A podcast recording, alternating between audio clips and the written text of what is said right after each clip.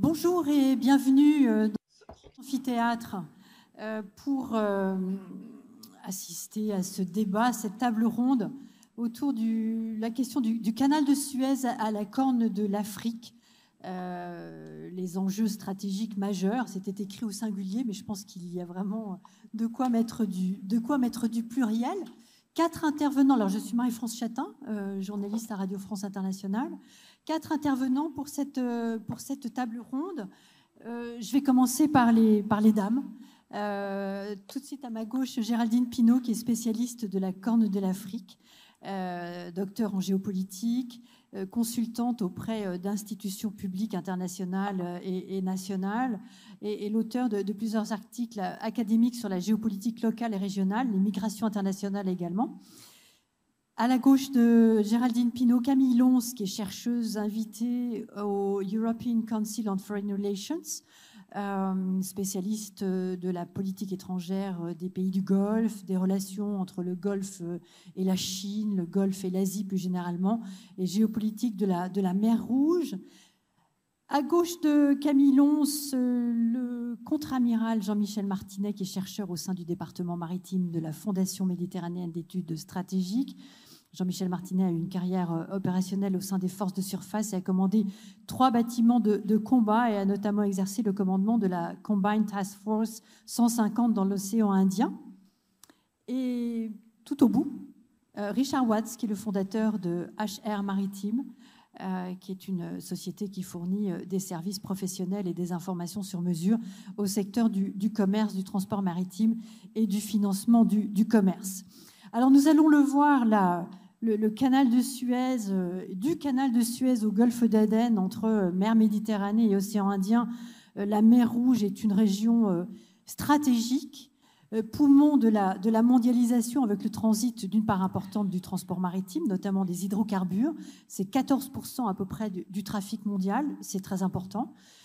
son importance a pu facilement être mesurée euh, lors de l'incident du cargo qui a paralysé en mars 2021 pendant quelques jours toute la circulation fluviale du canal de Suez, occasionnant des sueurs froides à un grand nombre d'entreprises internationales inquiètes quant à la livraison de leurs marchandises. Je pense que Richard Watts pourra nous, en reparler. La mer Rouge, qui est, euh, qui est également une zone d'enjeu géopolitique pour de nombreux pays, riverains ou non, chacun souhaitant euh, protéger ses propres intérêts on note euh, les présences françaises, américaines, britanniques, chinoises, japonaises, saoudiennes à Djibouti. Euh, Djibouti, c'est à moins de 30 km de la pointe sud-ouest du Yémen. On se situe là de part et d'autre du détroit de Bab el-Mandeb. Au-delà, ce sont tous les pays africains qui bordent la mer Rouge qui sont eux aussi courtisés et qui ont des intérêts. Aux pays évoqués à propos de Djibouti s'ajoutent les Émirats arabes unis, non riverains, la Russie, non riveraine, la Turquie non plus, la Chine qui a inclus la région dans, son projet des, routes de la soie, des enjeux commerciaux, des enjeux militaires. La mer Rouge, c'est aussi une zone de développement économique avec d'importants projets d'infrastructures générés par les ambitions chinoises, russes, émiraties, égyptiennes et saoudiennes. Je crois que j'aurais nommé le monde entier ou presque. Euh, une zone de conflit et d'instabilité aussi. On retrouve dans cette région tout un, condensé de ce que l'on peut avoir en matière de conflit, qu'il soit euh, bien religieux, ethnique, politique, sans compter les rivalités ancestrales alimentées par des pouvoirs autoritaires. Euh, c'est vrai aussi que la mer Rouge, comme toutes les autres mers, est le théâtre de la rivalité de grandes puissances, convoitises et réalités sur un espace stratégique dont dépend la, stabilité du, reste du monde.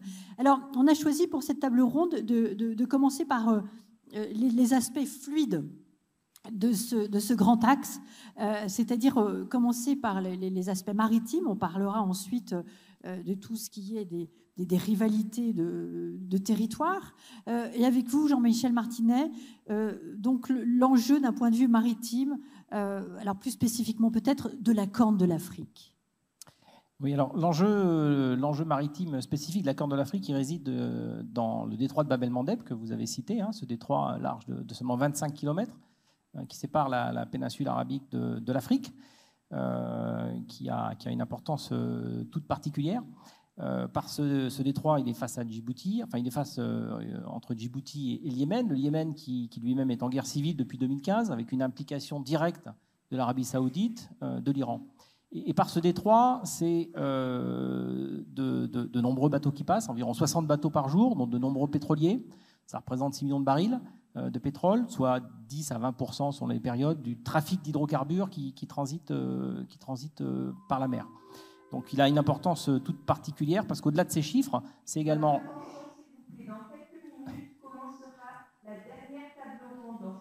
Je crois qu'elle a commencé.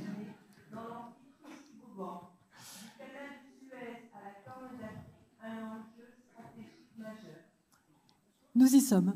Et donc justement, par ce, par ce, par ce, par ce détroit, euh, c'est l'ensemble des, des, routes maritimes qui relient euh, le golfe Persique à la Méditerranée, donc, euh, à l'Europe et, en continuant par, par Gibraltar euh, à l'Amérique qui transite, mais également l'ensemble des routes qui relient l'Asie euh, à la, Méditerranée. Donc dans une économie euh, mondialisée qui repose largement sur le, trafic par voie maritime, mais ça, Richard, vous l'expliquerez mieux que je le ferai tout à l'heure, c'est tout ce trafic qui, transite et donc Babel-Mandeb représente un véritable verrou. Alors ce n'est pas son seul intérêt.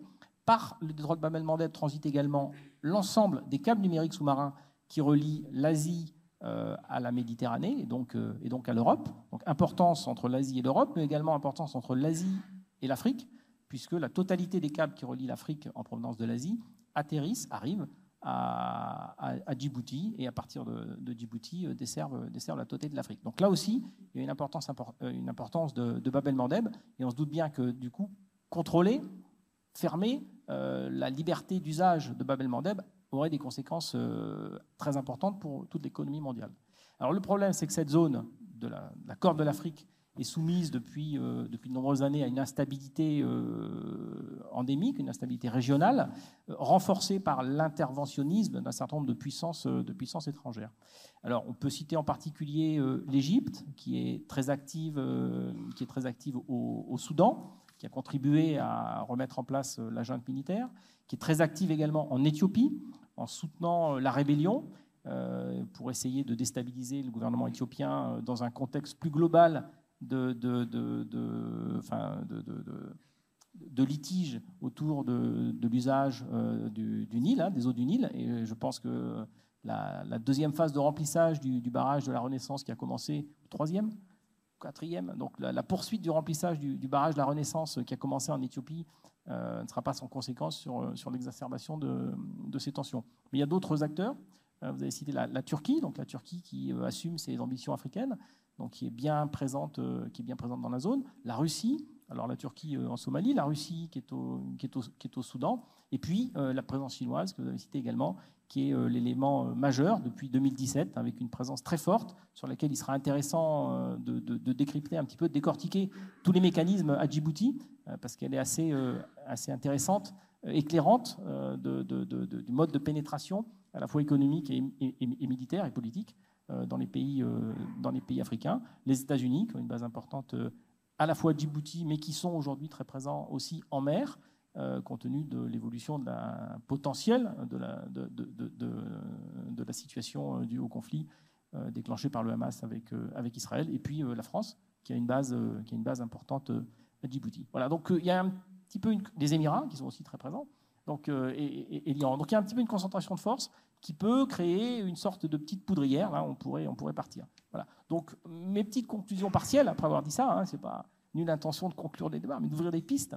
Euh, c'est que je pense que dans le, long terme, euh, ces, tensions vont continuer, alimentées par les différents économiques, les différents géopolitiques entre puissances régionales, exacerbées par la, concurrence euh, stratégiques euh, renforcées entre les États-Unis, la Russie et la Chine, qui vont continuer à, alimenter toutes les tensions.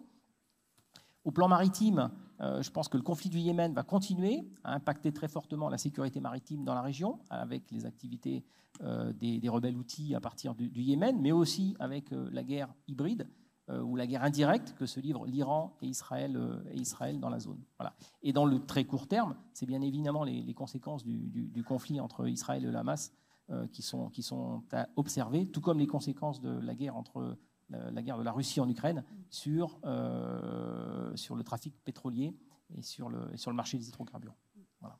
Et précisément, parmi tous les pays que vous avez énumérés, j'ai cherché ce que je pouvais souligner comme omission, et ce n'en est pas une, mais il y a les Japonais aussi qui sont présents à Djibouti, et, Israël qui loue des îles, je parle sous votre contrôle à, chacun, à, à l'Érythrée. Donc voilà, plus au sud. Oui, tout à fait. Alors, bon, comprenant, bien sûr, comme, euh, compte tenu de l'importance de cette, de cette, ils ne sont pas seuls, euh, le, le, Japon, l'Italie aussi, comprenant l'importance stratégique de la zone. Le Japon et l'Italie ont, des, ont ouvert des bases navales, des facilités militaires euh, à, Djibouti. Euh, Israël, effectivement, nous des îles. Ce pas les seuls. Les Émirats arabes unis sont très présents dans la zone. Dans, dans la zone.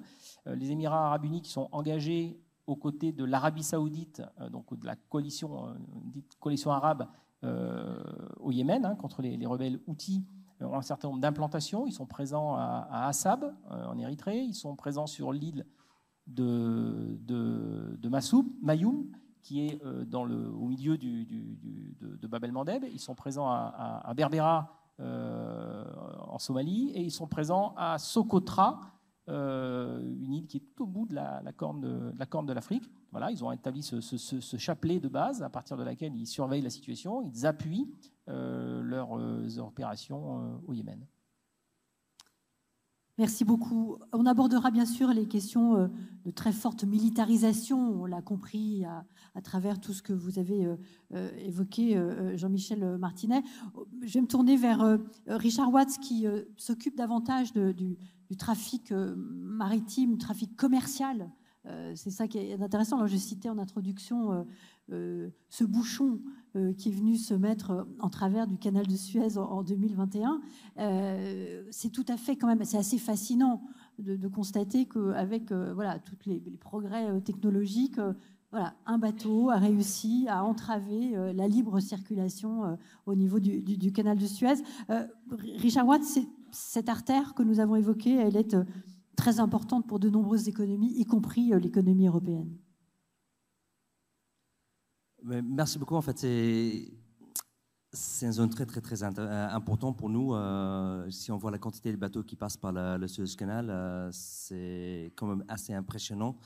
je vais commencer par dire qu'en fait moi je suis anglophone et comme ça je vais vous donner les présentations en français.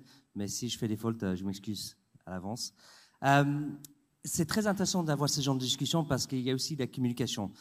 Moi, j'ai passé toute ma carrière dans le monde du négoce des matières premières, dans le monde maritime, transportation des, matières premières.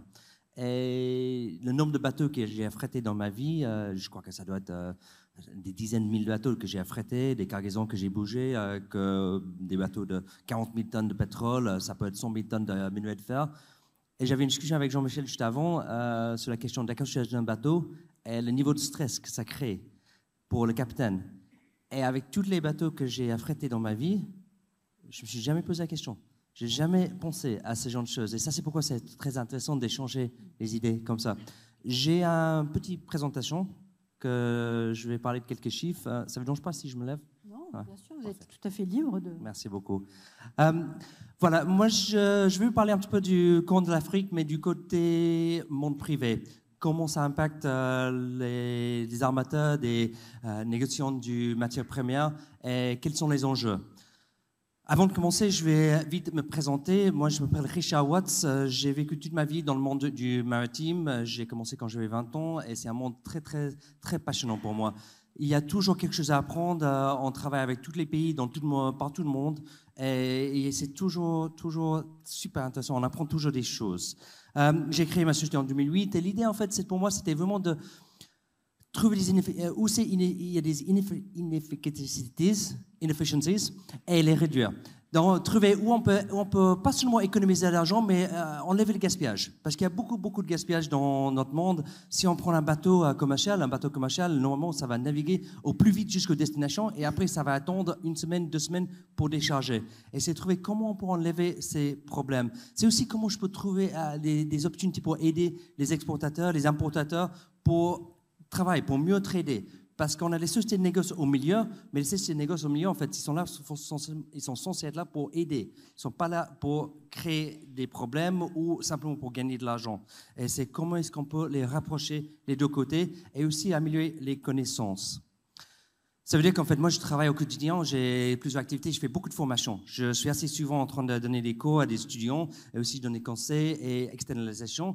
Mais je suis aussi président d'une association à Genève qui s'appelle le Propeller Club et on organise des événements pour essayer d'améliorer les connaissances dans notre métier et aussi de créer du, réseautage pour euh, avoir plus de facilité d'avoir des réseaux entre les gens. Et aussi, il y a une association qui s'appelle SOS Méditerranée, c'est un charity. Et moi, je suis le président en Suisse et on opère un navire de recherche, search and rescue, pour aller chercher les migrants qui sont en train de mourir dans la Méditerranée. Et comme ça, je vois la même question de plusieurs angles. Et une des raisons pourquoi j'étais impliqué dans la SOS Méditerranée, c'était parce que j'ai ces contacts avec le monde maritime, parce que je connais comment marchent les armateurs. Et ça crée aussi des liens, parce que c'est pas quelque chose qu'on peut regarder sur le monde du côté ONG, c'est pas quelque chose qu'on peut regarder sur le monde du côté des gouvernements. Il faut regarder des, toutes les, toutes les angles en même temps. Voilà, moi, comme je vous ai dit, en fait, je vais parler plutôt du transport maritime. C'est quelque chose que c'est. On va au magasin tous les jours, on va utiliser notre voiture, on va aux stations d'essence, mais on ne se rend pas compte de, toute la complexité. Comment, comment toutes ces matières premières ont été transportées pour venir chez nous? Qu'est-ce qu'il y a derrière ça? Si on prend une voiture, il y a de l'acier, il y a le plastique, il y a le pétrole, euh, il, y a, euh, il y a beaucoup, beaucoup, beaucoup de choses qu'il faut bouger juste pour l'avoir pour que vous pouvez l'acheter. Le pétrole, le pétrole, c'est super compliqué pour, pour l'amener jusqu'aux stations d'essence. Au monde, il y a plus ou moins 103 000 navires privés. C'est beaucoup. On ne se rend pas compte de la taille des océans, euh, de la distance entre les pays. Ça fait plus ou moins 2,2 milliards deadweight. Deadweight, en fait, ça c'est la quantité de marchandises que le bateau peut transporter. Ça veut dire que toutes ces flottes à un seul moment pour transporter 2,2 milliards de tonnes de marchandises. Et en 2022, ils ont transporté, tous ces bateaux en total, ils ont transporté 11 milliards de tonnes métriques. Et il y a beaucoup, beaucoup de ça qui passe par le Suez. Euh, il y a aussi beaucoup qui passe par le Panama. On parle aujourd'hui du Suez, mais il y a un énorme problème au Panama parce qu'il n'y a pas assez de pluie. Parce qu'ils ont sécheresse au Panama et ça fait que les plus gros bateaux ne peuvent plus passer et les bateaux sont obligés de faire le tour ça prend un petit peu plus long de faire le tour que de passer par le Panama. Maintenant, ça c'est juste pour vous donner, ça c'est une, image de tous les navires au monde. Ça c'est une image que j'ai prise il y a quelques jours. Tous les bateaux en vert, ça c'est les vraquiers. Tout ce qui est en rouge, ça c'est les tankers. Si moi je prends n'importe quel point dans cette carte et je zoome, vous allez trouver qu'il y a beaucoup, beaucoup plus de bateaux. Ça fait 103 000 bateaux. vous voyez les axes où c'est le plus important. Vous avez ici euh, en Afrique, dans le mer Indien, ça passe beaucoup, mais aussi dans la Méditerranée. Et c'est énormément, énormément de bateaux qui circulent. Je peux vous donner une idée des types de bateaux, parce qu'il y a quand même des il y a les drivers, euh, les, les il y a aussi les containers, il y a les bateaux spécialisés. Il y a beaucoup de différents types de, types de bateaux et ils ont tous les enjeux un petit peu différents et ils sont tous en train d'agrandir dans le marché. C'est aussi compliqué parce que si on voit les armateurs, si on voit les sociétés, les propriétaires de ces bateaux, ils sont dans des pays différents. En fait, il y a beaucoup en Asie, il y a beaucoup en Europe, mais le problème, c'est que ce n'est pas un seul pays, ce n'est pas une seule juridiction, c'est beaucoup de pays. Et en plus, ça, c'est où sont les armateurs. Mais si on prend les pays où les bateaux sont enregistrés, c'est plutôt le Panama, Liberia, Marshall Islands, la Chine et Singapour. Ça veut dire qu'il y a beaucoup, beaucoup de pays qui doivent parler entre eux pour les bateaux qui circulent et comment se coordonner. Maintenant, moi, j'ai pris en spécifique la, corne, la corne de l'Afrique. Ça, si je peux vous donner une idée, ça, c'est une image que j'ai prise il y a deux jours. Euh, de nouveau, tous les bateaux en vert, ça, c'est les vraquiers, euh, vrac secs, tout en rouge, ça, c'est les tankers. Et vous avez, en fait, deux choses très intéressantes. Première, vous avez le Golfe, avec tous les bateaux qui circulent. Et on a eu des problèmes, ce n'est pas le sujet aujourd'hui, mais on a eu le problème des attaques missiles euh, sur les tankers en Golfe, euh, dans le Golfe il y a quelques années. Les taux d'assurance ont augmenté, mais très très très vite et, beaucoup. Maintenant, si on regarde les bateaux qui passent par le Corne, ils sont tous en train de passer par le Suez. Et ça, c'est une zone qui est très très très importante pour nous. Juste pour vous donner quelques chiffres. Il y a 22 000 bateaux qui transitent par an. Ça veut dire 60 par jour. Il y a plus ou moins 30% du, volume mondial du négoce des, des, des, containers qui passent par le Suez. Il y a 12% du commerce mondial qui passe par le Suez, par ce petit canal. Si on veut éviter le Suez, il faut faire le tour. Après, pour faire le tour, ça prend un petit peu plus de temps. Si on prend un voyage, un voyage à Singapour-Rotterdam, si on veut faire le voyage par le Cap, le Cap de Mon Espérance, ça fait 3000 milles nautiques de plus. Ça fait une semaine de plus. Une semaine si on va vite. Parce que normalement, on ne va pas aussi vite que ça. Ça prend plus ou moins une semaine et demie, peut-être deux semaines de plus. Surtout si on est déjà à Suez et on doit faire le tour à ce moment-là, qu'on a vu quand Suez était bloqué. Ça, c'est pourquoi je voulais parler un peu du bateau que vous avez cité, le Ever Given. Le Ever Given, tout d'un coup, euh, c'était marrant parce que moi, c'est mon métier, mais tout d'un coup, tout le monde est devenu expert maritime. Euh, tout le monde connaissait euh, qu'est-ce qui se passait dans le monde maritime, tout le monde connaissait, savait des bateaux.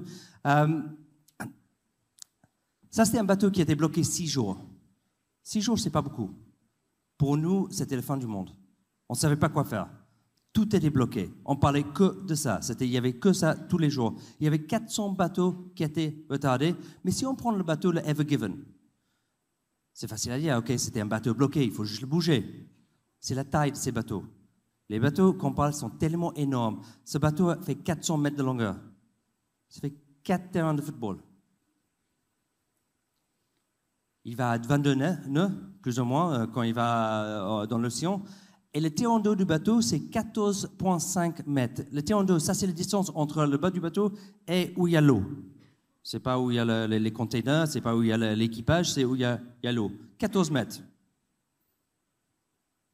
Estimation, mais je trouve que la taille de cette salle, c'est plus ou moins 14 mètres. Ça veut dire que si ce bateau était dans cette salle, le niveau d'eau, ça serait au ciel. C'est des bateaux énormes. Et ça, c'est pourquoi c'était tellement difficile à bouger. C'était impossible à bouger et ça a pris beaucoup de temps. Mais ça, c'était seulement six jours.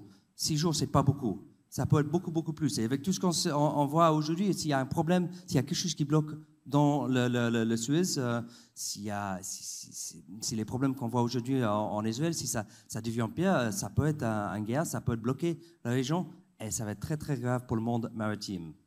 Je peux vous donner une idée des longueurs du bateau. Je vous ai dit 400 mètres. Vous avez tous été, tous été au Tour Eiffel Vous voir un petit peu qu'est-ce que ça, qu'est-ce que ça fait C'est plus que ça. Sinon, sinon, dans le monde maritime et dans ce secteur, mais à de niveau global, on a beaucoup de considérations. Et une des problèmes, c'est la décarbonisation, parce qu'on parle du transport maritime, ça fait 3% des émissions mondiales. OK, il y a j'allais dire 97, 97% du transport mondial qui passe par, les bateaux, mais quand même 3% de quelque chose mondial, c'est beaucoup. 3% des, émissions. Et il y a beaucoup, beaucoup, beaucoup qui sont en train d'être faits pour essayer de réduire les, émissions. C'est-à-dire, en fait, il y a qu'est-ce qu'on va utiliser comme carburant? On ne sait pas. On ne sait pas qu'est-ce qu'on va utiliser comme carburant pour les bateaux à l'avenir. Est-ce que ça va être LNG Est-ce que ça va être du méthanol? Est-ce que ça va être de l'ammonia Est-ce que ça va être du nitrogène? Euh, On ne sait pas. Et ça veut dire que c'est super difficile à construire un bateau aujourd'hui. Aussi, quelles sont les technologies? On voit des voiles sur les bateaux. On voit des différentes technologies qui sont en train de pousser. Et aussi les réglementations. On ne sait pas qu'est-ce qu'on attend comme réglementation. On sait qu'est-ce qu'on a cette année. L'année prochaine, on ne sait pas. On ne sait pas qu'est-ce que ça va être. Et c'est assez compliqué pour les armateurs, pour le monde maritime. Aussi, il y a les sanctions.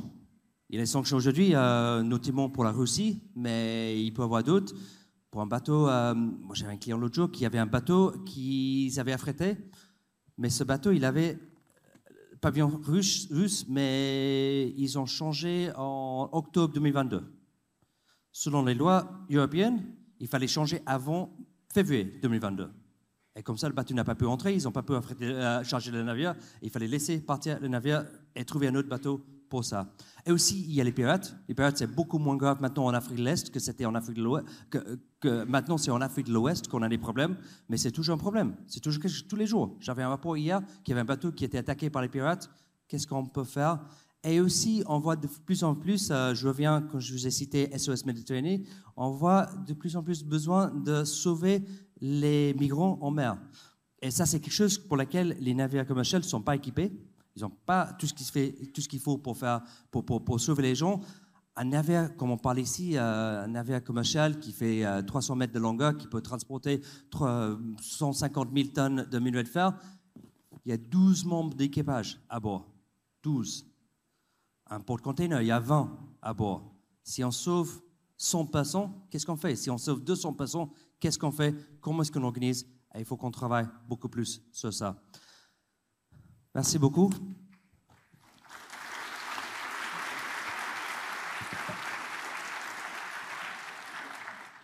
Merci Richard. Et c'est vrai que les cartes, c'est toujours bien avec euh, tous ces petits points. On a, je pense qu'on a vraiment pris la, mesure euh, de l'importance du, trafic maritime et de, cette, euh, de cet axe dont finalement on ne parle pas si souvent, sauf quand il y a des catastrophes qu'on a, qu'on a évoquées et, peut-être d'autres à venir, mais qu'évidemment on, ne souhaite pas.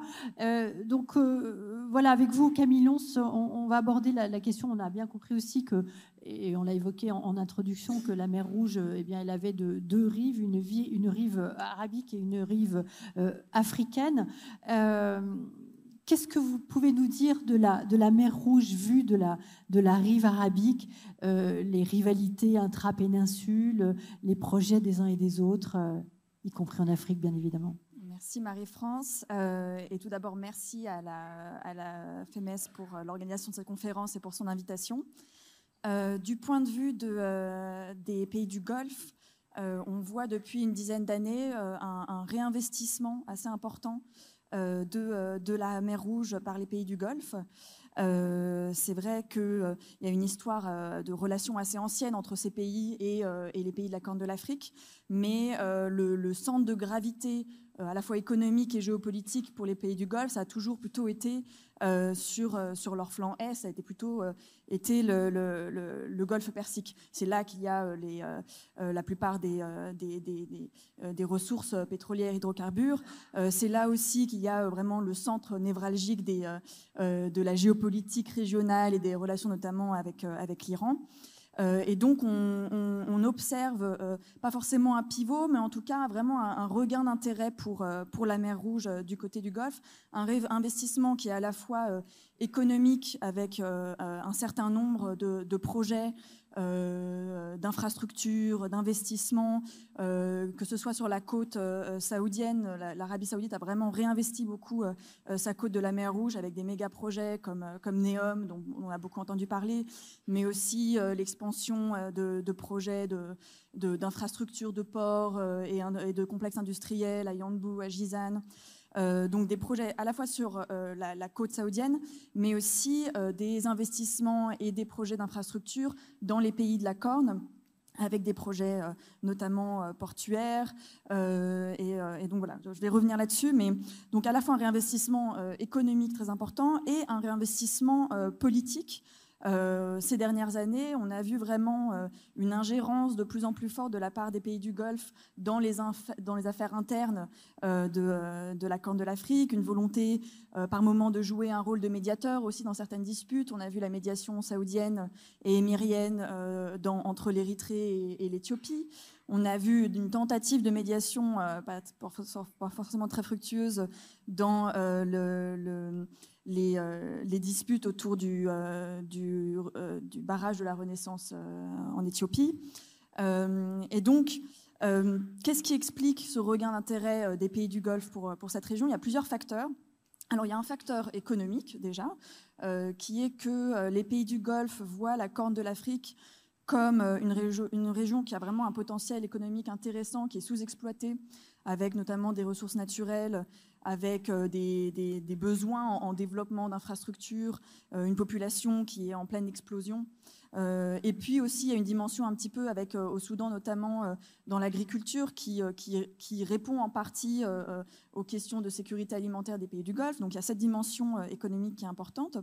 Il y a une dimension militaire parce que c'est vrai qu'une partie du regain d'intérêt des pays du Golfe dans la région s'est jouée au moment euh, du début de la guerre au, Yémen et de l'intervention militaire saoudienne depuis 2015. Et donc, il y a eu un intérêt de certains pays du Golfe, notamment les Émirats, euh, d'établir euh, des bases arrières dans la région de la Corne de l'Afrique. Une tentative au début à Berbera, au Somaliland, puis finalement qui, qui, qui s'est soldée à Assab en Érythrée. Euh, et euh, donc cette dimension euh, militaire, mais une grosse dimension qui est aussi une dimension quand même géopolitique. C'est-à-dire que les pays du Golfe, depuis une dizaine d'années, sont en train d'émerger comme des acteurs qui développent une politique étrangère ambitieuse, qui, qui cherchent à projeter de l'influence dans la région. On le voit dans toute la région MENA, mais on le voit notamment dans, dans la Corne de l'Afrique. et notamment une volonté de projeter cette influence pour contrer l'influence de certains de leurs rivaux régionaux. donc, dans les années 2000, début des années 2010, l'un des, des, intérêts, des, intérêts, principaux des pays du Golfe, c'était de contrer notamment l'influence iranienne dans, dans la Corne de l'Afrique et, au Yémen. Donc l'Iran a développé des relations assez importantes avec un certain nombre de pays. Euh, le Yémen est un, problème qu'on connaît, mais il y a aussi le, Soudan notamment qui a servi euh, un petit peu de, base régionale pour le trafic d'armes iraniens, euh, dont une partie était destinée notamment à armer le Hamas et Hezbollah. et donc, les pays du Golfe craignaient que, que l'Iran cherche à les, à les contourner et à, les, euh, et, oui, à, s'établir sur leur flanc, euh, sur leur flanc euh, occidental. et donc, ils ont réussi en partie, en effet, à, contrer l'influence iranienne, notamment en contraignant un certain nombre de ces pays, notamment Djibouti, la Somalie et le Soudan, à rompre leurs relations diplomatiques avec l'Iran entre 2014 et 2016. Mais entre-temps, il y a d'autres euh, dynamiques qui se sont mises en place et euh, euh, c'est une grande partie de l'influence des pays du Golfe dans la Corne, c'était aussi pour contrer des rivaux intra-Golfe, et notamment les rivalités entre le Qatar et la Turquie d'un côté et les Émirats et l'Arabie saoudite de l'autre. Et, et, donc, ils, se sont, ils sont rentrés un petit peu en compétition les uns avec les autres pour influencer notamment des transitions politiques euh, dans la Corne de l'Afrique. Euh, en Somalie, euh, on a vu que ces pays se sont mis à essayer d'intervenir un petit peu ou d'influencer des élections en Somalie en, défendant des candidats différents. Au moment de la crise du Qatar en 2017, les Émirats ont fait pression sur Mogadiscio, par exemple, pour qu'ils rompent leurs relations avec, avec le Qatar, sans succès. Euh, les Émirats ont aussi euh, soutenu une partie des, des, régions euh, sécessionnistes comme le Somaliland en Somalie pour contrer l'influence de la Turquie à, à, Mogadiscio. Enfin bref, donc avec un risque du coup de, en projetant leur, propre leur propre tension interne, un risque de déstabiliser en fait des pays qui sont déjà particulièrement fragiles politiquement. Euh, même chose au Soudan aussi, où euh, les Saoudiens et les Émiriens euh, ont cherché à, influencer la transition post-Bachir et qui du coup se retrouvent quand même indirectement impliqués dans le coup d'État, puis aujourd'hui la, guerre civile. Et, même si l'Arabie saoudite en ce moment essaie de jouer un rôle de médiateur dans, la crise actuelle au Soudan, les Émirats de leur côté euh, arment et, financent euh, les, euh, Rapid Sudan Forces de Hemeti, avec du coup le risque de faire dérailler complètement les, les, négociations. Donc vraiment une influence dans la région qui est, qui est assez controversée. et qui pose des questions pour les décideurs politiques européens, notamment pour les Américains, de dans quelle mesure les pays du Golfe sont vraiment des interlocuteurs sur lesquels on peut compter dans la région, dans quelle mesure ils ont un intérêt à la stabilité régionale. Euh, et un dernier élément donc euh, sur qu'est-ce qui intéresse les pays du Golfe dans la région. Je pense que c'est intéressant aussi de regarder euh, la mer Rouge dans son contexte plus international, si on dézoome un petit peu.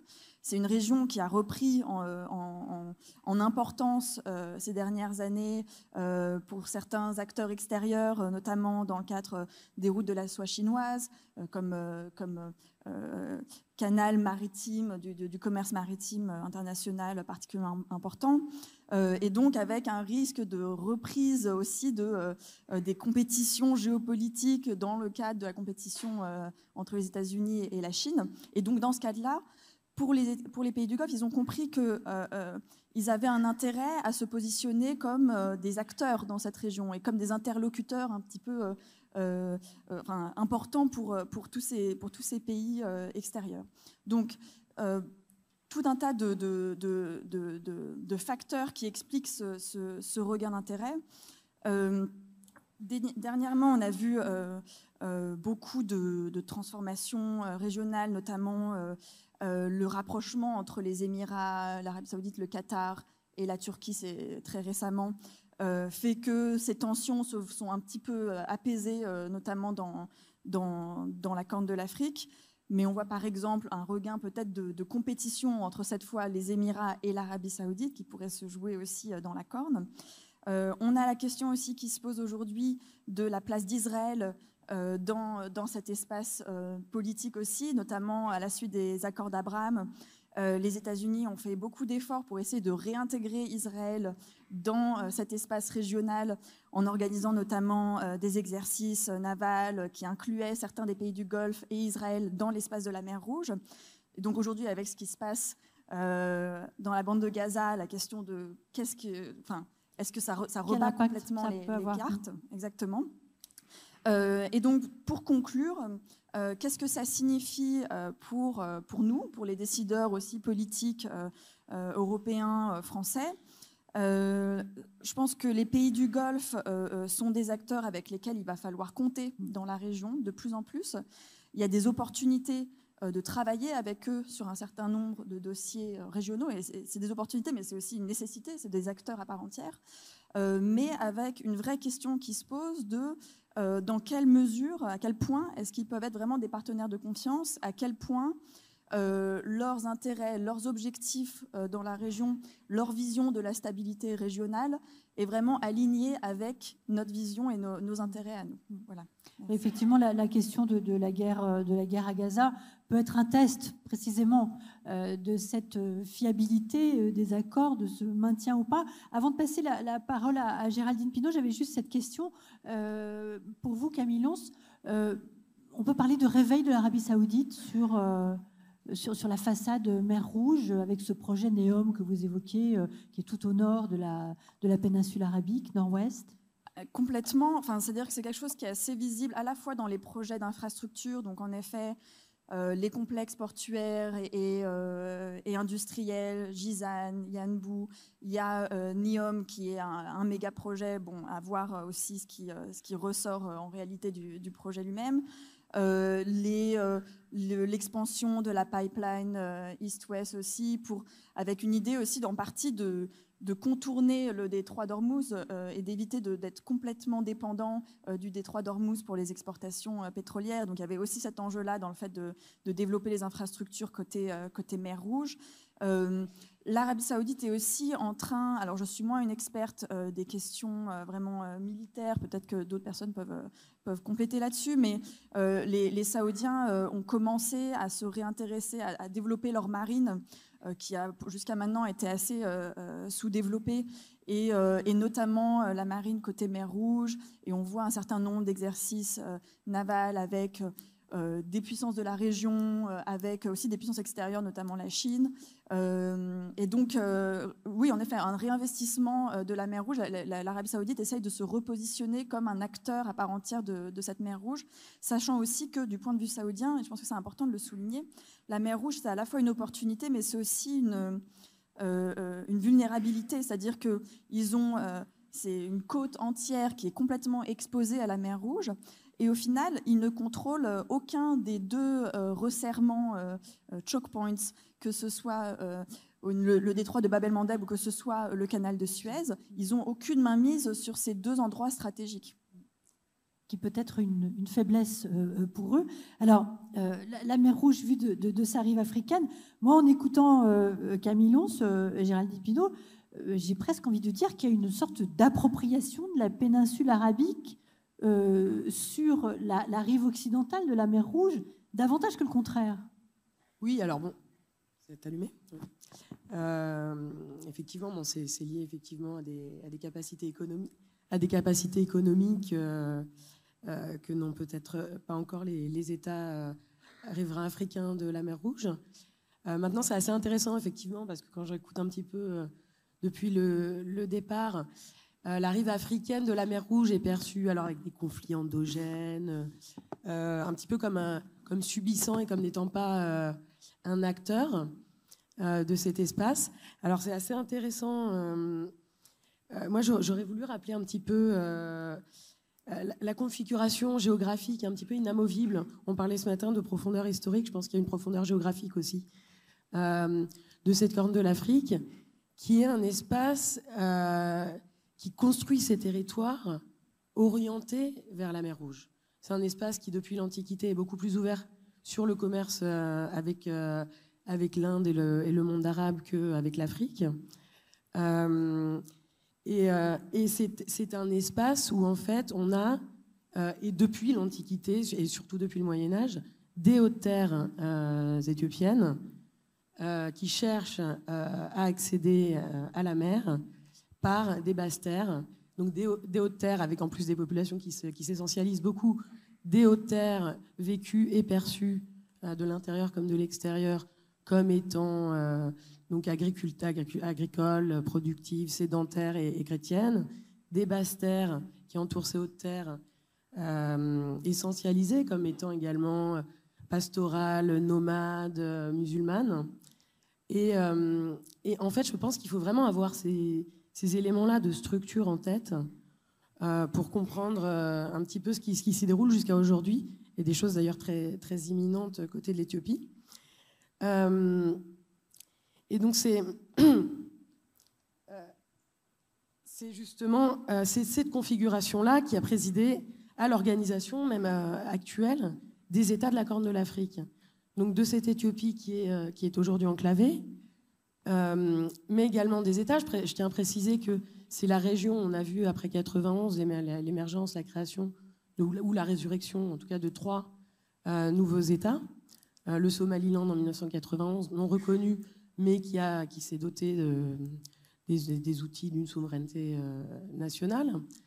L'Érythrée, et ensuite en 2011, le Soudan du Sud. Le Soudan du Sud, dont la création est également liée en fait euh, à la question du désenclavement de ses ressources euh, et de passer ou non par, euh, par Port-Soudan.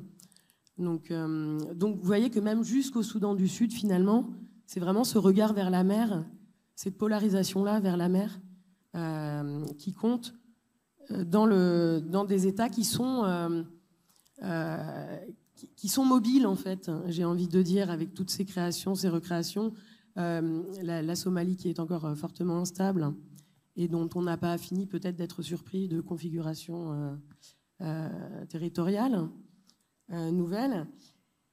alors, par rapport à, cet espace qui est très mobile depuis le Moyen Âge, enfin, c'est important de, de, dire, il y a un système qui depuis 1991 est un petit peu à peu près fonctionnel et stable, on va dire, avec bon, voilà, l'Éthiopie qui se voyait amputée de, de l'Érythrée qu'elle considère comme son accès naturel. Euh, L'Érythrée euh, qui a fermé l'accès euh, à la mer de l'Éthiopie en, 1998 à, la, à, la, suite du conflit qui a, opposé les deux États. et qui s'est retrouvée d'ailleurs progressivement isolée de, de, tous ses voisins, hein, avec des conflits progressivement avec le Yémen, avec Djibouti, avec l'Éthiopie évidemment. Djibouti qui a, euh, bénéficié de, cette opportunité pour absolument développer, euh, qui a récupéré 98% de l'import-export euh, éthiopien, qui en a à peu près 80% aujourd'hui, et qui, a, pendant toute cette période développé une avance assez fantastique de son développement portuaire, avec aujourd'hui quasiment 5 ou 6 ports euh, euh, de, la, pratiquement de la frontière euh, du Somaliland jusqu'à Tadjoura. et donc le Somaliland, qui donc aux yeux de la communauté internationale est encore inclus dans la Somalie, mais qui a ses propres yeux. Va essayer de pénétrer au Somaliland avec un, avec un visa somalien, ce sera un petit peu compliqué et qui a donc été euh, effectivement vers lequel l'Éthiopie a ouvert sa frontière au début des années 2000, je crois vers 2002, à Togouachale, où il y a eu effectivement un financement européen pour établir euh, les routes, euh, les voies d'accès à Berbera. Je vous rappelle que la frontière éthio-somalienne a été fermée très longtemps à partir des, conflits des années 70. et le port de Berbera, qui effectivement a, permis, au départ, avant même d'ailleurs hein, euh, l'investissement par, euh, par Dubai Port World, euh, qui a permis un petit peu à l'Éthiopie de dévier ses activités, alors qu'il servait au départ beaucoup pour l'aide humanitaire et, et, quelques matériaux de construction, et également pour tout un tas de, de commerces informels hein, qui passaient par cette frontière. Et la, Somalie, qui du coup pendant ces 30 là je suis encore dans cette espèce de paysage un peu stable, cette vision on va dire un, peu stable, hein, dans une forme d'instabilité, euh, de ce qu'était la Corne de l'Afrique jusqu'à à peu près 2015. et la Somalie, qui donc était un territoire acéphale pendant dix ans, et ensuite assez peu contrôlé par, par son État. Et alors, ce qui a été intéressant, je trouve, de, noter en, gardant cette, cette, optique de l'accès à la mer de l'Éthiopie, c'est que quand on regarde les résultats de l'intervention éthiopienne en Somalie, qui est ensuite jointe à la MISOM, euh, et vraiment en partant des deux parts, en réalité, beaucoup plus que de, euh, de contrer réellement euh, Al-Shabaab, on constate que ces opérations ont créé des corridors d'accès de la frontière éthiopienne jusqu'à la mer, et qu'à la rigueur, les, les interstices de ces corridors n'ont pas l'air d'une importance très stratégique dans la lutte contre ce groupe. voilà. Donc effectivement, euh, on, constate depuis 2015 et avec l'intervention euh, d'un certain... Alors le prépositionnement, je pense que 2015, c'est vraiment une accélération. Mais c'est vrai que moi, je remets euh, souvent à, 2008 avec les résolutions des Nations Unies sur, sur la piraterie et l'autorisation par la Somalie de faire intervenir dans ses eaux maritimes l'ensemble des marines militaires du monde, en fait, qui au départ étaient effectivement des opérations anti-piraterie dont on comprend au regard de la présentation de M. Watts l'importance stratégique et, euh, convergente euh, d'États qui par ailleurs pourraient avoir euh, des, problématiques opposées à faire fonctionner le commerce mondial. Avec une piraterie qui a, finalement été à peu près inexistante à partir de 2012-2014. Mais en tout cas, ça a été une opportunité de prépositionnement dans un contexte assez progressif, mais de plus en plus marqué dans les années 2010, euh, de, montée des périls hein, au niveau mondial. Et au niveau de l'Indo-Pacifique, moi je trouve que c'est assez intéressant parce que c'est vraiment l'ouverture. Euh, euh, ce, Babel Mandeb et l'ouverture vers l'Indo-Pacifique, qui est cette formule très à la mode, mais qui est une réalité stratégique. Et, euh, et, donc voilà, un prépositionnement un petit peu des maritimes militaires euh, du monde entier. Vous les avez cités, je vais peut-être pas revenir sur ces acteurs extérieurs. Et je voudrais quand même du coup conclure, parce que je pense que c'est assez important de ne pas négliger les dynamiques internes en fait, ou de les penser comme des pantins instrumentalisés. Ce serait une erreur. Je pense d'ailleurs, je crois que quelqu'un parlait de l'instrumentalisation des élections éthiopiennes par les Émirats et Qatar. Euh, on, peut, imaginer un petit peu les choses dans l'autre sens aussi, peut-être l'instrumentalisation euh, des, pétrodollars qataris et émiratis par les acteurs politiques somaliens. Euh, il y a des relations très anciennes hein, entre les deux rives, c'est pas du tout des rives séparées. Hein. et alors voilà, et donc quand on reprend un petit peu cette, cette structuration géographique, on a quelque chose qui, euh, semble être passé un petit peu euh, euh, dans l'ombre avec le, déclenchement de, la guerre, évidemment, en, Palestine. mais, mais en fait, à, peu près dans la semaine qui a suivi d'ailleurs le, début de ce conflit, Abiy Ahmed, donc le Premier ministre éthiopien, a effectué devant ses, parlementaires euh, une longue conférence euh, qui présentait l'importance stratégique de l'accès à la mer Rouge. La mer Rouge, au, sens éthiopien, comprend un petit peu toutes les mers accessibles depuis l'Éthiopie hein, jusqu'aux rives de l'océan Indien. Euh, donc l'importance de, d'un accès à la mer pour l'Éthiopie.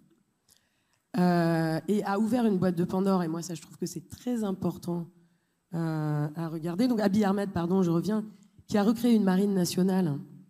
Euh, donc euh, des, commentateurs euh, ironiquement nommaient la marine du lac Tana, qui est le, lac au cœur de l'Éthiopie, n'ayant pas d'accès à la mer, qui du coup recherche cet accès à la mer, comptait un petit peu sur un appui d'ailleurs français qui s'était, excusez-moi, qui, qui, avait, qui avait une première, un premier engagement à soutenir la, recréation d'une marine éthiopienne qui s'est un petit peu rétractée depuis. Euh, et en fait, euh, ce discours au Parlement euh, qui avait également pour objectif de, dévier un petit peu ou de ressouder une, forme d'unité nationale qui n'existe absolument plus en Éthiopie, a en fait ouvert une boîte de Pandore. Déjà a fait hurler l'ensemble de ses voisins, hein, évidemment, la Somalie parlant d'un territoire national sacro-saint, l'Érythrée arguant que ces déclarations avaient laissé perplexe l'ensemble des pays de la région, et Djibouti également qui a rappelé sa souveraineté sur son, son, territoire national. Mais ça, ce qui est intéressant, c'est que là, on, parle des États et on parle de relations internationales. Abiy Ahmed, dans son discours, a fait appel, euh, a, fait appel aux continuités ethniques, en fait, euh, qui lient les peuples habitant l'Éthiopie euh, à ceux qui habitent les pays, les États, les, États menant à la côte et donc à parler effectivement des affaires qui sont présents en Éthiopie, en Érythrée à Djibouti, des Somalis qui, alors sans détailler les clans, ont des accès de Djibouti jusqu'au Kenya. Euh, et bien entendu, c'est, alors dans certains des États riverains, c'est un, c'est un sujet tabou et un sujet de, de mésalliance mmh. nationale. Et dans d'autres pays, comme le Somaliland par exemple, euh, les clans sont une question totalement ouverte sur, le, sur la table politique, mais extrêmement explosive en ce moment. Le Somaliland a un conflit euh, euh, à son, dans sa partie orientale. Et ça a fait réagir notamment un clan somalilandais qui a un accès au port de Zeila, port de Zeila, qui fait partie de l'imaginaire éthiopien depuis le XVIe siècle, l'ayant perdu au XVIe siècle. Désolé d'aller si loin. Et effectivement, euh, c'est très intéressant de voir comment ça désorganise et ça potentiellement réorganiserait euh, euh, l'ensemble de la région. Donc voilà. Alors, je crois que c'est tout à fait intéressant. Je ne sais pas si on, peut-être on y reviendra, mais de constater combien l'Éthiopie finalement entend bien, eh bien prendre, prendre sa place. Là, cet accès à la mer d'une part, et puis sa relation avec l'Égypte à propos du Nil. Voilà, voilà un pays qui voilà entend exercer euh, sa souveraineté et, dire ses intentions euh, au, risque, par ailleurs, de, créer des tensions. Euh, voilà, si on va jusqu'au bout, est-ce que qu'est-ce qui peut en être? Je vais peut-être faire circuler la parole, on, y reviendra, Géraldine. Ce, que je voulais peut-être à, ce stade, c'est évoquer la question de Djibouti. Jean-Michel Martinet, c'est assez fascinant de voir comment un micro-État a su se donner un rôle euh, Djibouti, c'est 900 euh, 000 habitants, euh, une politique étrangère qui combine réalisme et jeu d'équilibre, qui joue un rôle stratégique dans sa région à la croisée de l'Afrique de l'Est, de l'Arabie et de la route maritime Europe-Asie, point d'appui des politiques internationales des grandes puissances.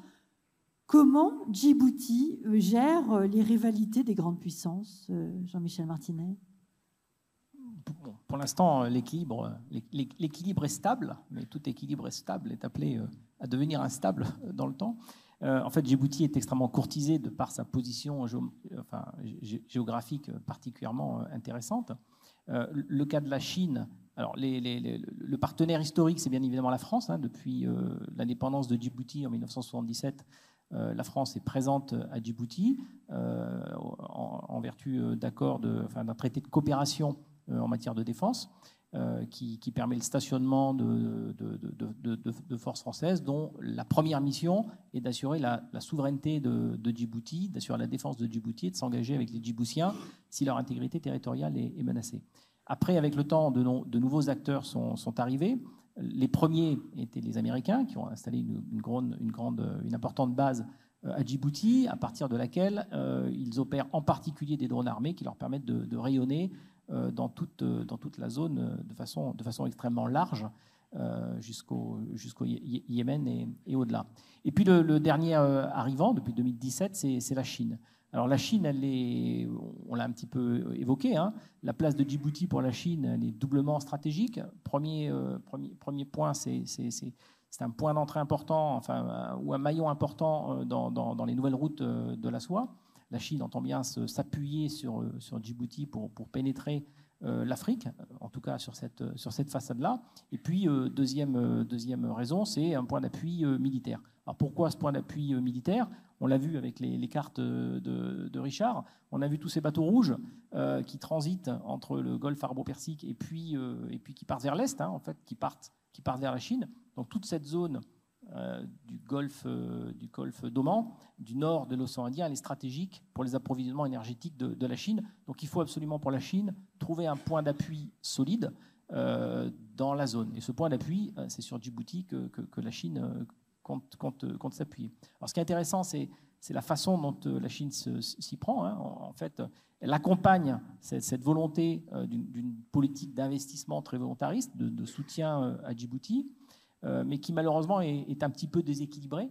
Globalement, je crois que c'est 37% des importations djiboutiennes qui viennent de Chine, alors que seulement 3% des exportations djiboutiennes partent en Chine.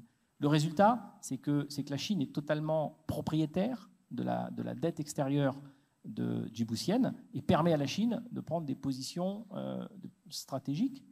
Euh, enfin, il y a une véritable perte de souveraineté de Djibouti sur des choses comme les télécommunications, euh, par exemple. Voilà. Parce que précisément la, présence chinoise à Djibouti, c'est pas seulement une base, hein, mais, mais, aussi Absolument pas. de l'entrisme dans le. Bah, en fait, c'est chaque pièce a, a deux faces. Hein.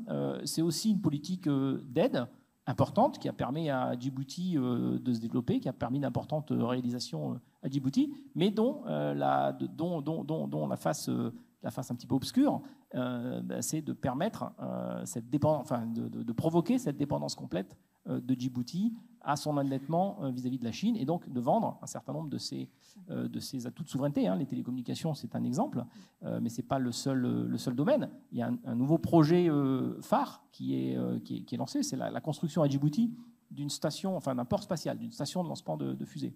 Alors là, c'est aussi, c'est aussi très intéressant. Ce serait très intéressant pour Djibouti, au-delà de ça, pour, pour toute l'Afrique.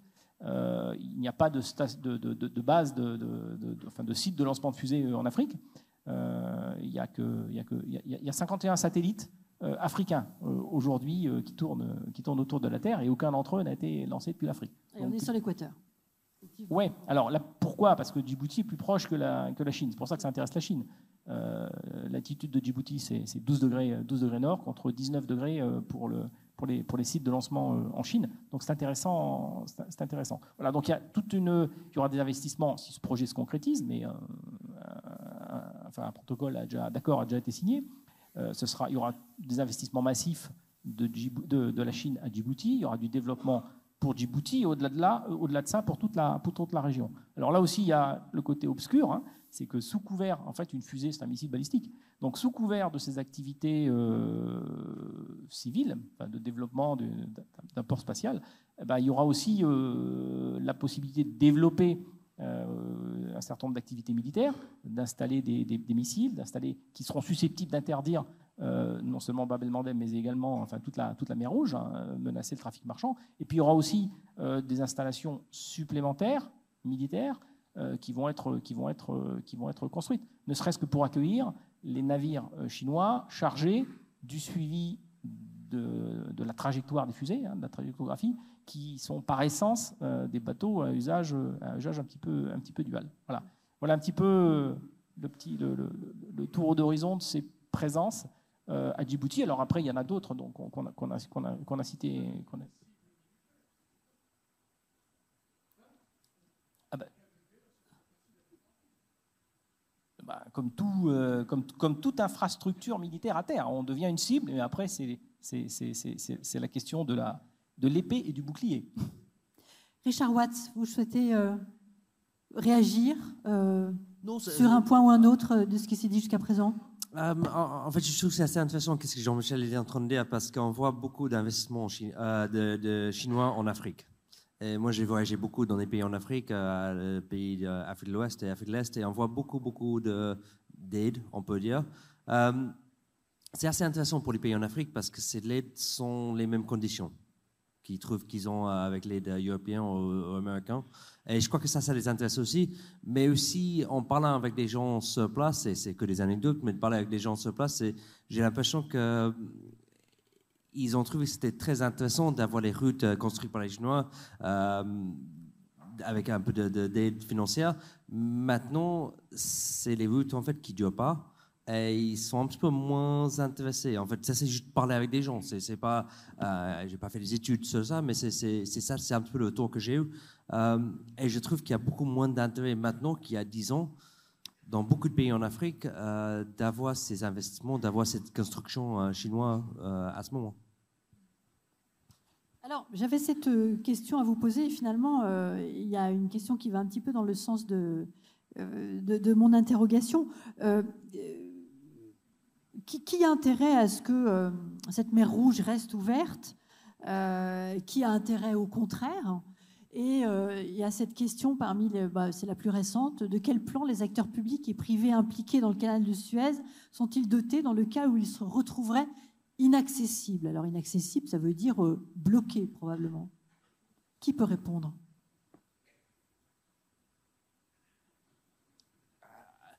En fait, on ne sait pas qu'est-ce qu'on va faire si ça arrive. c'est en fait parce que c'est assez lié avec, le, avec la première question, la question tout en haut. En fait, moi, j'ai dû prendre mon, téléphone pour, pour, lire les questions. Euh, mais c'est une question, en fait, c'est un, un voie qui est utilisée tellement pour le monde maritime, on est tellement dépendant. Euh, si les bateaux doivent aller plus loin, ça peut se faire, mais ça prend plus de, de, carburant, ça coûte plus cher, ça peut prendre plus de temps, mais aussi c'est l'offre des bateaux, en fait, ça diminue l'offre des bateaux parce qu'un bateau est occupé pendant plus longtemps pour faire un seul voyage. Et comme ça, ça va un impact, ça va un impact financier directement sur nous. Euh, ok, ce, sont les choses euh, qu'on a besoin de super vite, ça peut aller par avion. Mm. C'est pas, c'est pas la fin du monde, mais c'est juste qu'on va avoir un impact sur, beaucoup, beaucoup, beaucoup de choses. Euh, après, si on sait que c'est bloqué pendant longtemps, on voit que ça prend une semaine de plus de passer par la Cap de Bonne-Espérance.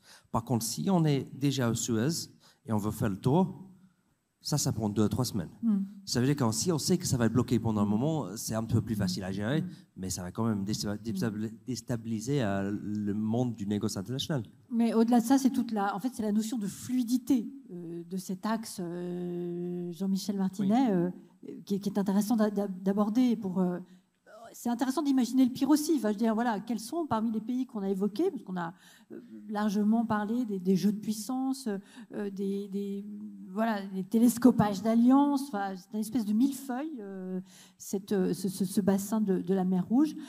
donc voilà, qui pourrait avoir intérêt à ce que ça s'arrête de circuler? Oui, je crois un peu. Enfin, vos deux questions sont, un petit peu liées. En fait, la particularité, le canal de Suez, qu'il faut au-delà de, en complément de tout ce que Richard a dit, c'est, enfin, ce qu'il faut avoir à l'esprit, c'est que le canal de Suez, c'est juste la largeur d'un bateau.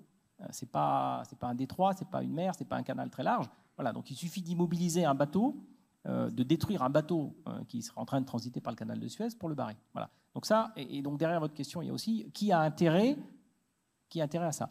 Euh, enfin, dans le long terme, personne. Sûrement pas l'Égypte, qui retire euh, une grande partie de ses, ressources du canal de, Suez. En revanche, il y a un certain nombre d'acteurs qui peuvent avoir intérêt à le bloquer conjoncturellement pour exercer une pression. Bloquer Bab el-Mandeb ou bloquer Suez, c'est euh, d'abord et avant tout impacter les économies européennes. Donc, c'est bien pour cette raison-là qu'un certain nombre d'acteurs prennent pied euh, dans la Corne de l'Afrique ou le long de la mer Rouge pour être en mesure de faire peser cette menace. Après, qui a intérêt à le faire? Ben, on parlait, Vous parliez des constantes géographiques. Ça m'a fait penser euh, à la Russie, c'est important, et donc je vais en dire deux mots, parce que, et de fluidité des, transports sur, la mer Rouge. Euh, la mer Rouge, elle a aussi une importance, elle a une double importance pour la Russie. La Russie s'installe au Soudan, en vertu d'un accord qui va permettre à la Russie d'installer à Port-Soudan une base militaire. Mmh. Euh, la Russie est déjà présente au Soudan avec Wagner qui sécurise les, mines d'or, et donc la Russie a toutes les, clés en main pour potentiellement euh, bloquer euh, la mer Rouge par des modes d'action militaires ou par des modes d'action hybrides. Mais y a-t-elle intérêt? Elle n'y a pas intérêt dans le long terme, puisque la, mer Rouge, c'est aussi pour la Russie le moyen d'accéder d'accéder aux mers chaudes. Voilà. Donc conjoncturellement, oui, agir, bloquer, poursuivant euh, un, but euh, enfin, géopolitique ou stratégique du moment, mais pas, euh, mais, pas, mais pas un objectif de long terme. Voilà. Donc il faut avoir la main sur le robinet pour être en mesure de servir ses intérêts géopolitiques du moment. Oui. Et je suis, Merci. Je suis pas persuadée non plus que effectivement depuis Port-Soudan, la, la, Russie ait les clés justement sur le robinet, plus qu'on les a à Bab el-Mandab ou, à l'entrée du canal de Suez. Ah bah, avec une présence permanente, on peut installer des missiles, on peut installer tout un. Voilà, on peut aussi euh, utiliser des modes d'action, alors les modes d'action hybrides. Alors je pourrais, je développer la guerre navale, enfin la guerre hybride qui se passe sur l'exemple des outils, qui est un exemple très intéressant, puisque donc, les outils, depuis, depuis 2017 ou 2018, je crois que c'est en 2018 que le, que le chef politique des outils a affirmé qu'il avait les moyens de, couper le, de, couper la circulation en mer Rouge. Alors il n'a pas fait, mais en revanche, il agit en mer et ce qu'il fait en mer euh, démontre qu'il aurait les moyens, de, à défaut de couper, de fortement impacter le trafic. Hein. Donc les, outils euh, cibles depuis 2016, euh, en particulier les moyens militaires de l'alliance de l'alliance arabe qui, qui les combat. 2016, ils ont coulé, enfin ils ont détruit avec deux missiles euh, un navire émirati. Euh, quelques mois plus tard, ils ont tiré avec des missiles sur l'USS, euh, enfin un bâtiment de la marine américaine qui a provoqué une sans, sans, sans, l'atteindre, mais qui a provoqué une, riposte américaine importante. Et jusqu'à aujourd'hui, ils continuent à cibler le trafic militaire. Mais ils ont ciblé aussi du trafic civil, puisqu'ils ont ciblé en mer avec des mines, des bateaux qui, qui, qui, allaient vers l'Arabie la, saoudite, et ils ont ciblé au mouillage d'attente devant des ports saoudiens euh, avec des drones, avec des embarcations euh, téléguidées, euh, des, pétroliers qui, attendaient. Plus une menace aussi à laquelle on ne pense pas forcément intuitivement, mais une, bombe environnementale. Puisque, imaginons ce qui se passerait si provoquait la rupture de coque d'un pétrolier en mer Rouge, la marée noire que ça provoquerait, euh, alors qu'il y a une quasi-absence euh, finalement de moyens euh, susceptibles d'intervenir et de lutter contre, contre une telle marina. Voilà. Donc, donc voilà les, modes d'action hybrides aussi pour impacter le trafic. Je vous remercie pour ces précisions, effectivement. Et c'est vrai que le long siège la, le long, la longue bataille d'Odeida, effectivement, montrait vraiment l'importance stratégique d'avoir ce port-là sur la partie mer Rouge et non pas, et non pas côté Golfe d'Aden qui vient du Yémen. Alors, est-ce que les, accords d'Abraham, dont on ne sait pas très bien ce qu'ils vont devenir avec, euh, avec la guerre à, Gaza, est-ce que c'est un, facteur, euh, s'ils se maintiennent, euh, un facteur de, stabilité ou qu'elle s'ajoute cette notion qui est apparue cet été à l'occasion du sommet des, BRICS je rappelle le Brésil, Russie, Inde, Chine et, Afrique du Sud. il y a maintenant les BRICS qui sont apparus avec l'entrée à venir, euh, probablement euh, efficace à partir du 1er janvier 2024, euh, Égypte, Arabie saoudite, Émirats arabes unis, Iran. Est-ce que tout ça peut être un game changer sur, sur cette région? Et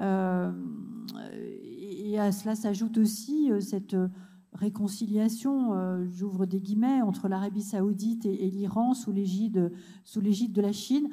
ce qu'on voit tout de même, c'est qu'il y a une une volonté. Alors j'étais aux Émirats arabes unis il y, a, quelques jours. On sent une volonté. Enfin, ces pays en ont assez de cette rivalité. Euh, euh, pays du Golfe, Iran, vraiment une volonté de, développement économique et, de mettre les, armes un petit peu derrière. Je reviens à ma question. Les BRICS c'est un évidemment un, facteur de, stabilité à voir aussi avec ce qui peut se passer ultérieurement, Camille Lons alors, euh, il y a plusieurs questions dans la question. Parce qu'il y, a les accords d'Abraham, il y a les BRICS, il y a le, rapprochement irano-saoudien. Euh, alors, je vais prendre un petit peu euh, pièce par pièce.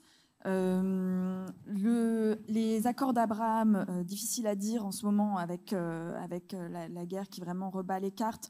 Je pense que dans, justement, ça avait été conçu à la base par les Américains comme euh, pour tenter de pacifier la région, de tenter de réintégrer euh, Israël euh, économiquement et, militairement aussi dans la région en, favorisant la connectivité. Il y a aussi ces, initiatives américaines, I2U2 et le corridor Middle East, India, etc., qui, qui même si, alors I2U2 mentionne Israël explicitement, le corridor un petit peu moins explicitement, mais, mais quand même Israël va faire partie du, corridor. Il y a cette idée vraiment de, favoriser la réintégration euh, économique d'Israël dans la région.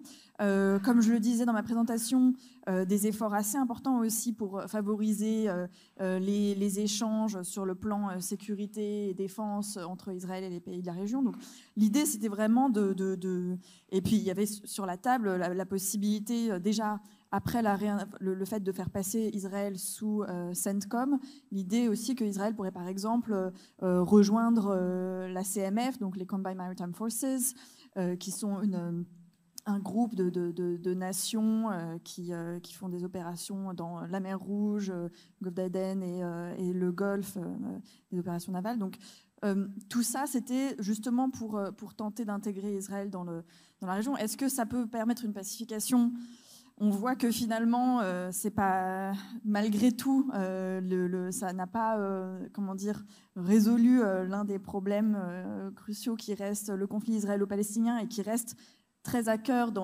pour beaucoup de pays arabes de la région et qui finalement finit toujours par ressortir même, euh, même après ces efforts-là. Donc est-ce qu'on peut dire que ça a été euh, un succès ou pas? Euh, Peut-être pas tant que ça, tant que cette question-là n'a pas été résolue.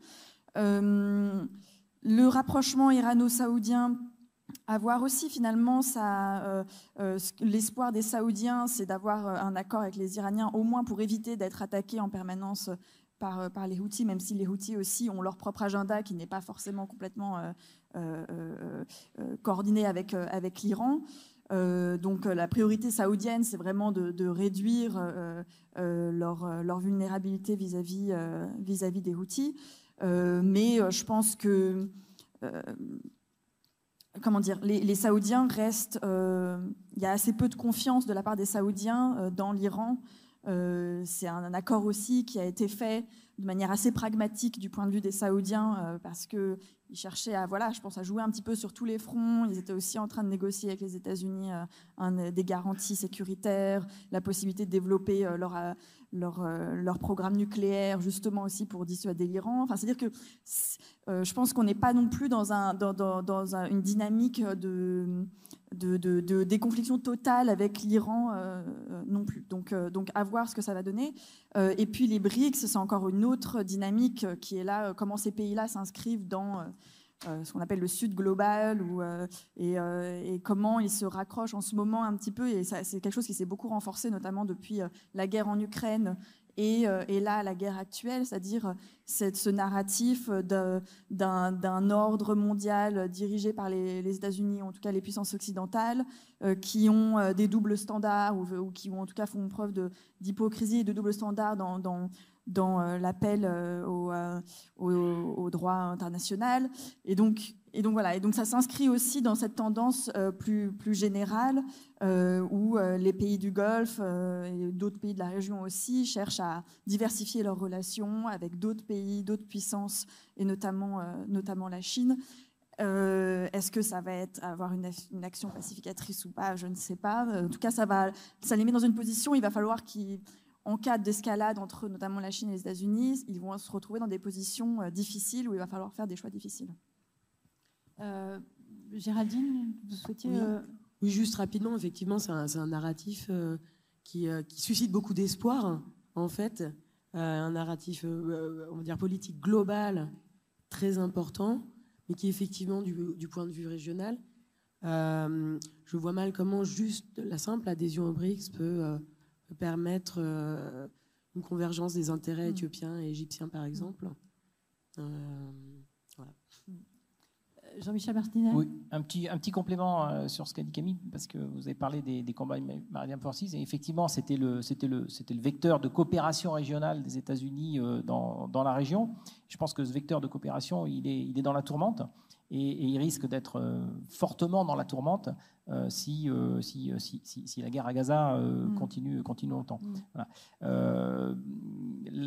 donc, donc, donc, ce vecteur d'intégrer de, l'ensemble des pays riverains du Golfe, enfin à l'exception de l'Iran, de l'Iran et du Koweït, mais tous les pays riverains du Golfe arabo-persique, les pays de, de, de, la mer Rouge, euh, les pays de la Corne de l'Afrique faisaient partie de cette euh, enfin, organisation de coopération euh, militaire multinationale, ainsi que des pays très éloignés, mais qui ont des intérêts dans la zone, comme le Japon, comme la Corée, qui faisaient partie de, de, ces CMF.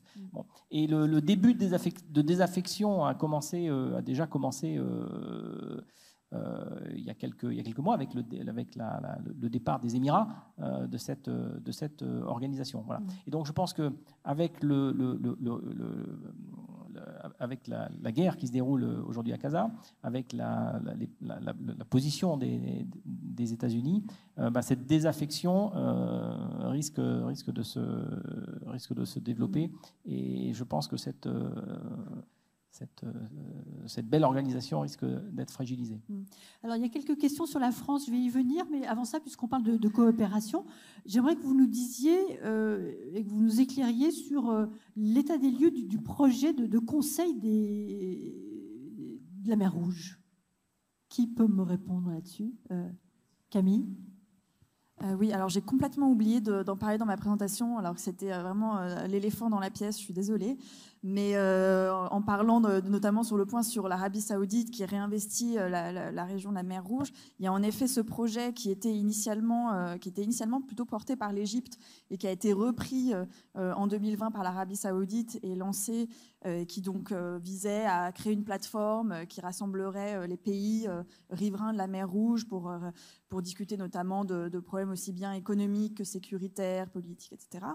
Euh, et euh, bon, ce, projet a été lancé. Il y a eu assez peu de, de suite. Il y a eu quelques exercices quand même euh, navals organisés entre pays de la région, mais il y a des fragilités quand même fondamentales dans, ce projet-là. déjà sur la question de quels pays exactement sont inclus ou ne sont pas inclus dans le forum, parce que le choix qui a été fait, c'est d'inclure strictement les pays côtier à l'exclusion d'Israël, euh, mais ce qui du coup exclut euh, l'Éthiopie, qui est quand même pourtant un pays euh, assez important dans la région. et, mais ça, ça a été notamment négocié entre les, Saoudiens et les Égyptiens.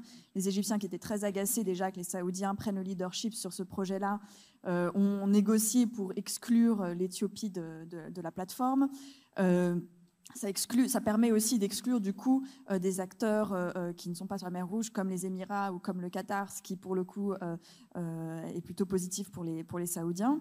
Et, et, voilà. Et donc assez peu de développement depuis, comme, comme on l'attendait d'ailleurs.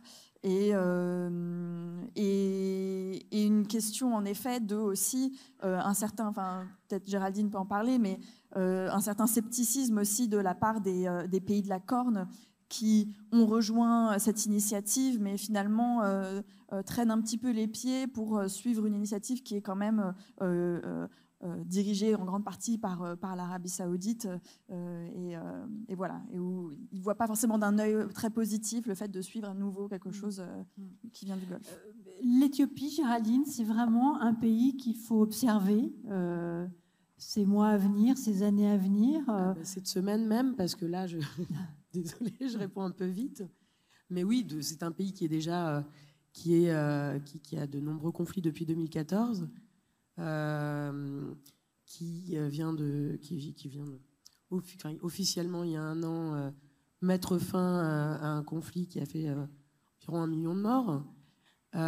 et c'est un pays qui est en prépositionnement là maintenant dans un conflit avec l'Érythrée, dont on espère qu'il ne qu'il ne, euh, bah, ne se crée, qu'il ne, verra pas le jour, mais où on a effectivement euh, des, annonces de troupes qui se massent à différents points de la frontière entre l'Éthiopie et l'Érythrée, de part et d'autre de la frontière, et notamment euh, très récemment, je crois que c'était hier, des, des personnes qui font du, tracking.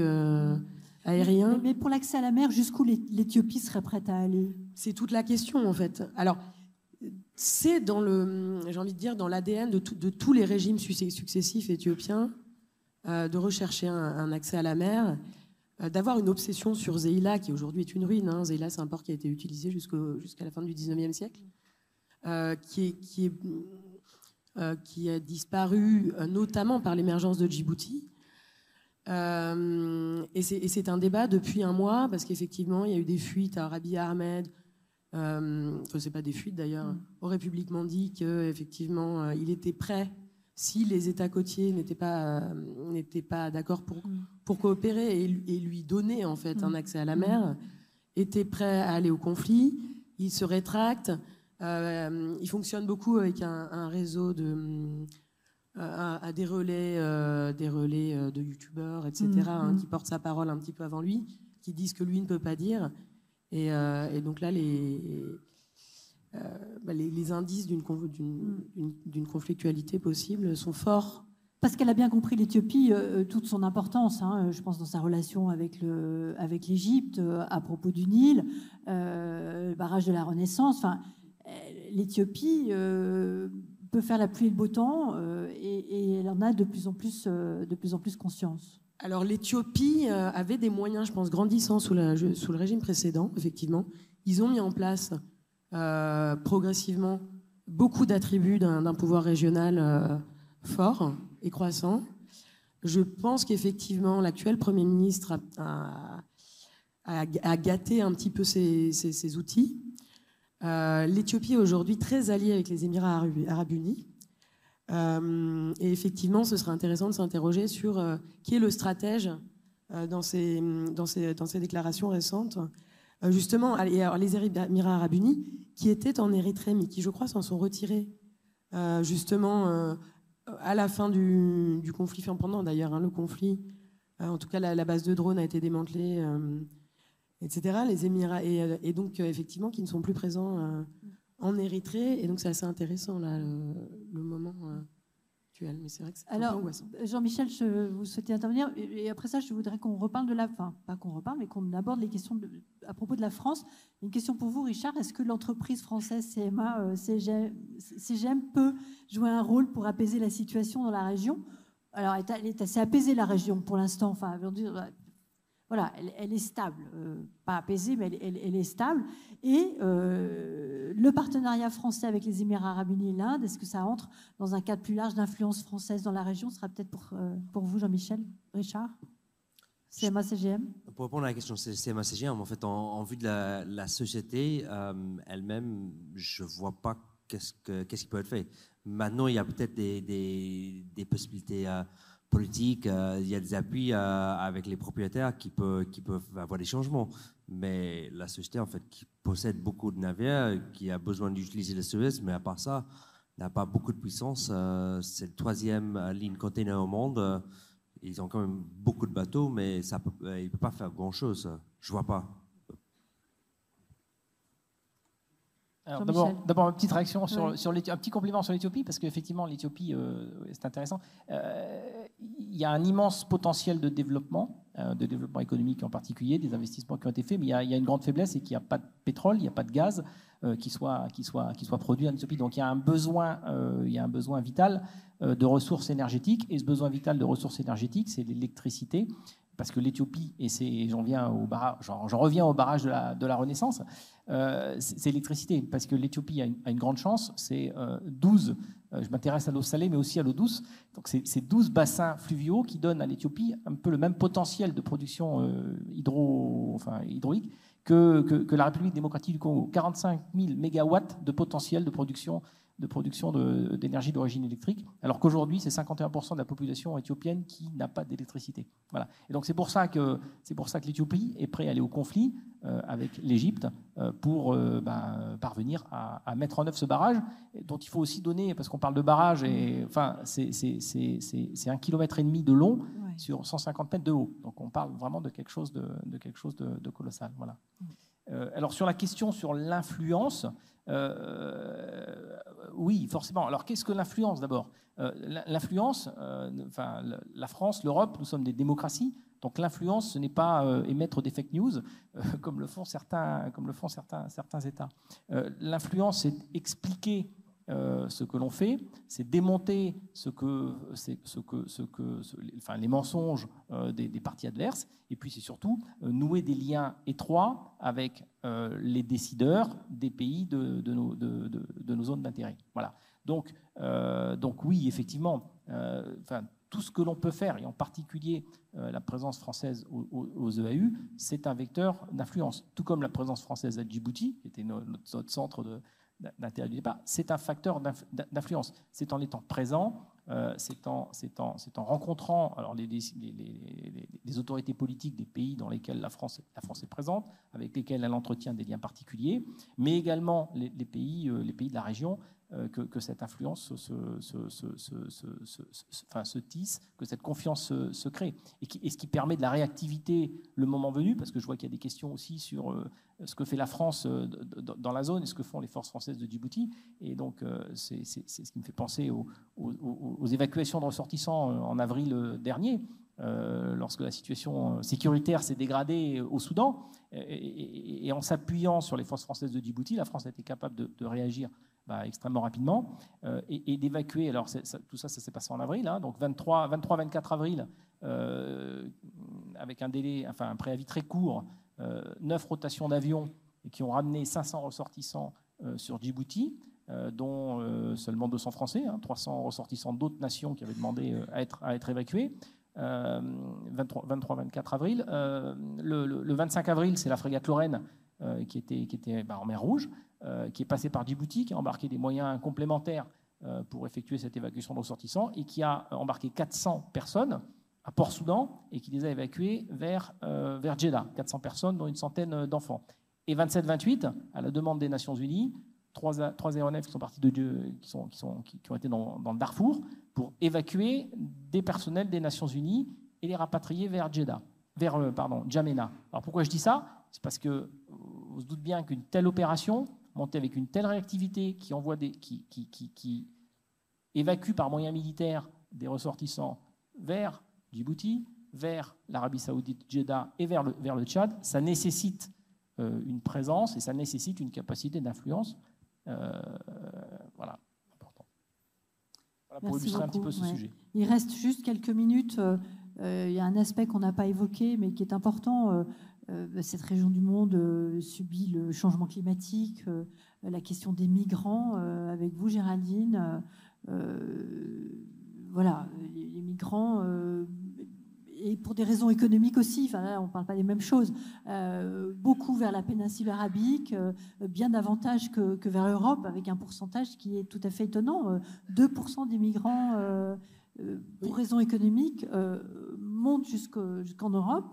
Et le reste allant, peut-être je me suis trompée dans les chiffres. Non, pas du tout. Vous avez tout à fait raison, effectivement. C'est assez intéressant. Les chiffres de, l'OIM montrent que sur... parce que c'est vrai qu'on voit en Europe... Hein, depuis, euh, une dizaine d'années, on va dire, de, nouveaux flux, en tout cas en France, qui, n'étaient pas tellement euh, connus, avec des, euh, des, nouveaux arrivants, beaucoup éthiopiens, soudanais, somaliens, érythréens, et dont on a l'impression qu'ils sont extrêmement nombreux. Ici, il faut savoir que 46% des flux migratoires dans la, dans la zone IGAD, dans la Corne de l'Afrique, se font au sein de cette zone. 46%, 46 autres de ces flux migratoires se font à direction de la péninsule arabique, euh, avec deux principales euh, voies, une qui passe par, euh, par Obok à Djibouti, une autre qui passe par Bossasso au, Puntland. Et, et, deux autres pourcents, donc 2% vers l'Europe, la route du Nord, et deux autres pourcents vers l'Afrique du Sud. et alors, une petite précision, c'est un peu dans cette région qu'est né le terme mixed migration, donc euh, migration mixte. Euh, je parle au regard de la situation politique en Éthiopie, de la situation politique en Somalie et de la situation au Soudan. J'ai un peu du mal à parler de migration économique euh, aujourd'hui. Il est vrai que dans ces flux de, personnes, beaucoup ne vont pas forcément demander l'asile hein, dans, les, dans les pays arabes ou dans les pays de transit, mais parce qu'effectivement, on peut partir euh, avec des, craintes de persécution. ma euh, question était maladroite en fait. Euh, non, non, c'était pas maladroit, hein, c'était voilà, mais je précisais. voilà, alors je ne sais pas si Camille, vous souhaitez rajouter quelque chose en, guise de conclusion. En tout cas, c'est vraiment intéressant de. Je pense que cet amphithéâtre était très rempli. C'est vrai que c'est une, région du monde dont on parle assez peu en Europe. Euh, ce bassin de mer Rouge, il est juste fascinant. Euh, et les choses, bougent, on l'a évoqué, ce, réveil euh, de l'Arabie saoudite, peut-être une, stabilisation avec une baisse des tensions entre, l'Iran et, l'Arabie saoudite. Enfin, voilà, et on a bien compris que tout ça était et pouvait être d'une grande fragilité. Camille Oui, alors c'est difficile d'avoir le mot de la fin parce qu'on a parlé de tellement de sujets, il y a tellement de, dynamiques que c'est difficile de conclure en, une phrase, mais en effet, euh, une région vraiment à, surveiller qui passe un petit peu trop souvent sous les radars euh, et qui euh, passe encore sous les radars en ce moment parce que tous les yeux sont rivés vers, vers la Méditerranée orientale, vers l'Ukraine, etc., peut-être un jour aussi vers l'Indo-Pacifique.